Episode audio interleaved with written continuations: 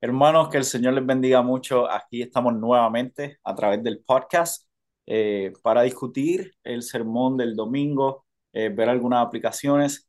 Y estoy muy contento porque hoy nuevamente estoy junto al pastor Víctor y también al pastor Roberto, quien estuvo predicando el sermón en el Salmo 28. Así que, eh, hermanos, por favor, saluden a la congregación. Saludos, saludos, estamos todos, Roberto, Michael y yo, so, estamos el, el, el team completo. Sí, saludos hermanos, esperamos que tengas un buen inicio de semana y aquí estamos para repasar el sermón que fue predicado ayer, julio 16 de 2023. Súper. Eh, ok, vamos a brincar eh, rápido a esto. Tenemos el Salmo 28. El Salmo 28 fue predicado el día de ayer. Eh, Roberto, ¿nos puedes compartir eh, rápidamente cuál fue el argumento principal eh, que estuviste compartiendo con la congregación y de ahí podemos entonces partir para ver algunas aplicaciones y cómo podemos quizás navegar esto un poquito mejor eh, para ser de bendición a la vida de la congregación? Claro, claro. So, el Salmo 28, eh, no sabemos lo que, qué exactamente estaba pasando en la vida de David. David sabemos que es un personaje importante en la historia de redención, un tipo de Cristo que fue llamado a ser rey de, de Israel, fue perseguido y la historia la puede encontrar en primera y segunda de Samuel, pero no sabemos con exactitud lo que está pasando aquí en este salmo, pero lo que sí sabemos es que David está pasando por una situación donde su vida está en peligro.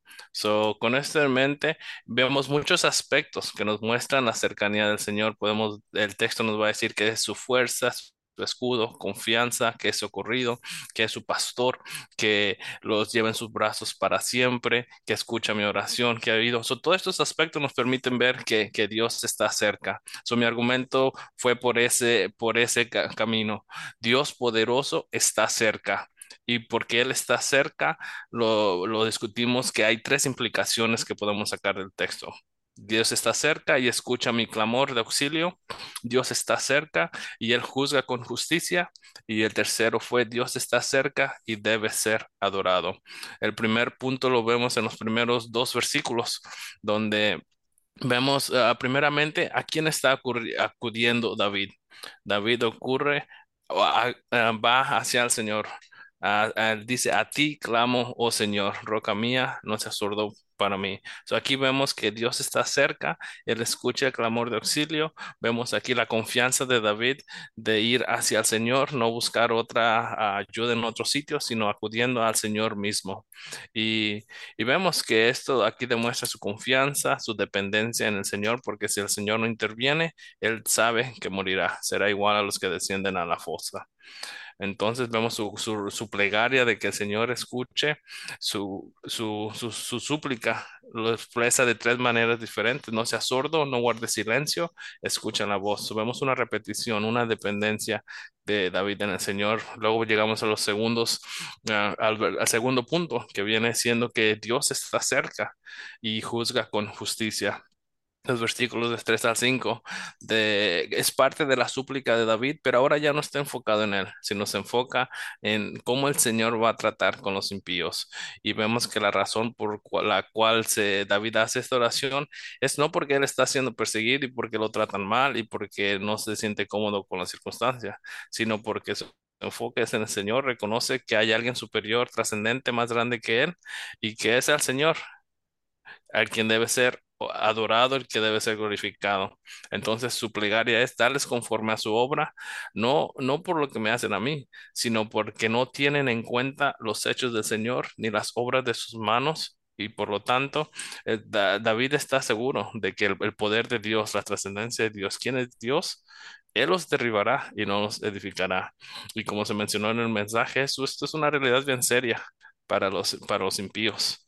So, de ahí vemos que pasamos a nuestro tercer punto, que es eh, el Señor está cerca y debe ser adorado. Su trascendencia, su majestad, su poderío permite al creyente adorarle. Eso es lo que nosotros como creyentes hacemos y es la manera en que David comienza esta sección.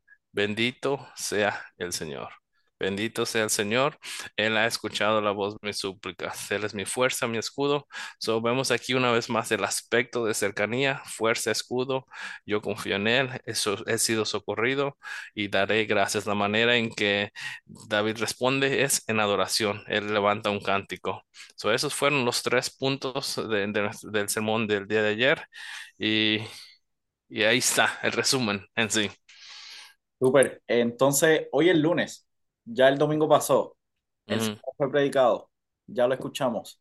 Eh, y ahora quiero ver cómo ustedes, como los pastores de la, de la congregación y de la iglesia, entienden que el sermón de ayer, a mí como miembro y a cualquiera de los miembros de la iglesia, este sermón nos va a seguir edificando a través de la semana y cómo nosotros podemos vivir entonces a la luz de ese mensaje que se predicó. No sé si Pastor Víctor quiera compartir algo eh, y, y, lo podemos trabajar también eh, de esa primera parte. Dios está cerca, escucha el clamor. ¿Cómo entonces yo como, cristiano respondo ante esa, esa verdad? Sí, como decía eh, Roberto, David está pasando por una, por una situación extremadamente difícil, pero él sabe a quién clamar.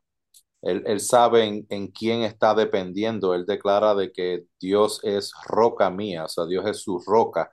Eh, algo bien interesante es que cuando nosotros entendemos que dependemos de Dios, eh, también estamos entendiendo de que no tenemos la fuerza y la capacidad en nosotros mismos para poder subsistir. So, a veces eh, nuestra vida cristiana se, se tiende a limitar a los momentos donde nos reunimos, los momentos donde estamos con los hermanos, los domingos o el miércoles, o, ciertos momentos específicos, y en otras partes de nuestra vida durante la semana, como que no hay una claridad de que realmente dependemos de Dios. Eh, me llama mucho la atención la conciencia que tiene David de su tendencia a, a, que él puede pecar. Si no fuera por la gracia de Dios, él fuera también un impío. Y eso no se nos debe olvidar a nosotros como creyentes de que si no fuera por la gracia de Dios, estuviéramos perdidos todavía y estuviéramos siendo todavía enemigos de Dios como todos los demás. So, entonces, eso es lo que él comunica. Él dice, roca mía, no seas sordo para conmigo, no sea que si guardas silencio hacia mí, venga a ser semejante a los que descienden a la fosa. David reconoce su pecado, reconoce su tendencia a pecar y al mismo tiempo está reconociendo, Dios, cuánto te necesito. So, entonces, eh, dos cosas principales, en momentos de dificultad, sepamos como David que podemos clamar al Señor y que Él nos escucha, que Él es nuestra roca, que Él escucha la voz de nuestra súplica. Vengamos a Él con confianza, porque como decía Roberto, Él está cerca. Eh, y, y, número dos, no, no pensemos que somos más capaces de lo que realmente somos para sostenernos por nosotros mismos. No podemos sostener nuestra vida cristiana por nosotros mismos. Reconozcamos que necesitamos de Dios para los momentos de extrema dificultad, pero necesitamos de Dios para los momentos más simples de nuestro día. Hermanos, para el más mínimo suspiro que usted da, usted necesita de Dios y yo también. Entonces mantengamos, creo que la, la, la conciencia constante cada día acerca de cuánto necesitamos de Dios y cuánto dependemos de Él. Uh, solo es para agregar un poquitito a lo que tú acabas de decir, en nuestra conciencia de la necesidad de Dios que debemos tener. Muchas veces nosotros, especialmente como hombres jefes del hogar, no, se presenta un, un problema en casa y nuestra respuesta automáticamente es ¿qué yo puedo hacer? ¿Qué yo puedo hacer? Pero y ahí creo que es clave que antes de qué yo puedo hacer, ¿qué el Señor ya me ha mandado a hacer en la escritura? ¿Cómo puedo reaccionar? Uh, mi dependencia está en el trabajo, puedo yo mismo restablecer mi matrimonio. So, lo que tú dices es una conciencia clara de que sin el Señor no somos nada. Amén. Y, y ya, déjame interrumpir a Michael para, para entonces preguntarle a él específico en los próximos, en los próximos versos, porque ya la, la segunda, el segundo punto tiene que ver con que Dios está cerca y Él va a juzgar con, just, con justicia. Y, y, quisiera escuchar de Él eh, específicamente en estos, en estos versos donde, donde David está clamando al Señor justicia en contra de, de los enemigos, ¿cómo, cómo nosotros pudiéramos aplicar este, estos versos, cómo nosotros pudiéramos orar estos, estos versos en nuestra vida diaria. ¿Cómo lo aplicamos, Michael? Sí, es, una pregunta muy interesante porque, y, creo que la iglesia a lo largo de la historia se ha preguntado esto eh, por muchísimo tiempo. Eh, hay un salmo donde se está pidiendo literalmente que los enemigos de Dios sean destruidos. Hay muchos salmos como estos. Eh, comúnmente se le conoce como los salmos imprecatorios, pero es simplemente un salmo donde el salmista está pidiendo que los enemigos de Dios sean destruidos ¿Debe el creyente en este tiempo orar de esa manera? ¿Debemos nosotros, como la iglesia del Señor, orar para que los impíos sean destruidos? Entonces, ¿por qué entonces si, si, si la respuesta es no, qué hacen esos salmos ahí? Porque entendemos a la luz del Nuevo Testamento, en 2 de Timoteo 3:16, que toda la escritura es inspirada y es útil para que el pueblo de Dios esté preparado Así que yo creo que sí que podemos orar este tipo de salmos, pero creo que de la manera que el pastor eh, Roberto le estaba exponiendo ayer, es la manera adecuada, en que vemos en este mismo texto que el salmista no está pidiendo por su propia justicia. Él no está pidiendo algo para sí mismo. Él no dice, estas personas me caen mal porque no me saludan, así que Señor, destruyelos. O Señor, estas personas se han levantado en mi contra eh, no me están dejando que yo haga esto o lo otro, el vecino mío eh, está haciendo algo en su patio que me está afectando a mí o en su casa, eh, tiene la música muy alta, Señor, destruyelo. No, no. lo que David está haciendo aquí es interesante porque en el versículo número 5, él le dice, ¿por qué la destrucción? Él le dice, porque no tienen en cuenta los hechos del Señor ni la obra de sus manos. O sea, eh, el salmista simplemente pide porque Dios sea glorificado. Y esa es la manera y la actitud en que nosotros debemos orar por los no creyentes. Nosotros queremos que Dios sea glorificado. Primeramente nosotros debemos orar por ellos, por su salvación. Pero entonces, ¿cómo lidiamos cuando sabemos que hay personas que simplemente eh, van a pasar de este mundo y nunca tomaron en cuenta los hechos de Dios?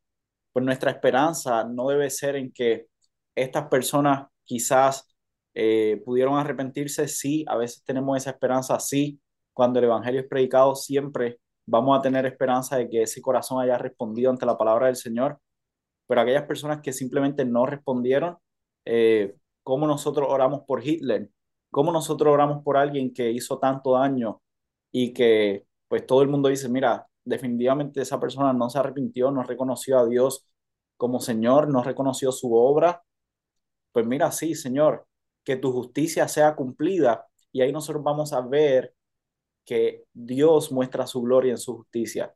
Así que nosotros como creyentes debemos siempre aspirar a que Dios sea glorificado y no simplemente satisfacer un deseo de nosotros de venganza. Eh, simplemente nosotros queremos que Dios y su nombre sea exaltado y todo aquel que no exalta el nombre de Dios y muere en su pecado, eh, Dios va a obrar con ellos conforme a lo que, a lo que merecen, como nos expresa el Salmo, y Dios va a ser glorificado en eso. Y en eso nosotros encontramos esperanza. No sé si eso trae un poco de, sentido. ¿Qué ustedes piensan? Sí, definitivo. La, la, él está pidiendo para que le dé Dios a ellos conforme a su obra. Eh, David no se está inventando un castigo. Eh, no está pidiendo algo específico, él está diciendo, ellos están eh, viviendo de esta forma en contra tuya, dales conforme a la obra de su maldad, a la obra de sus manos, págales su merecido. entonces vemos que la razón, como tú mencionas, es el, el, la rebeldía de ellos en contra de la, de la obra y de los hechos del Señor. entonces, sí, estos salmos sí los podemos eh, ser parte de nuestra oración porque están en las escrituras, es parte de, lo que podemos utilizar.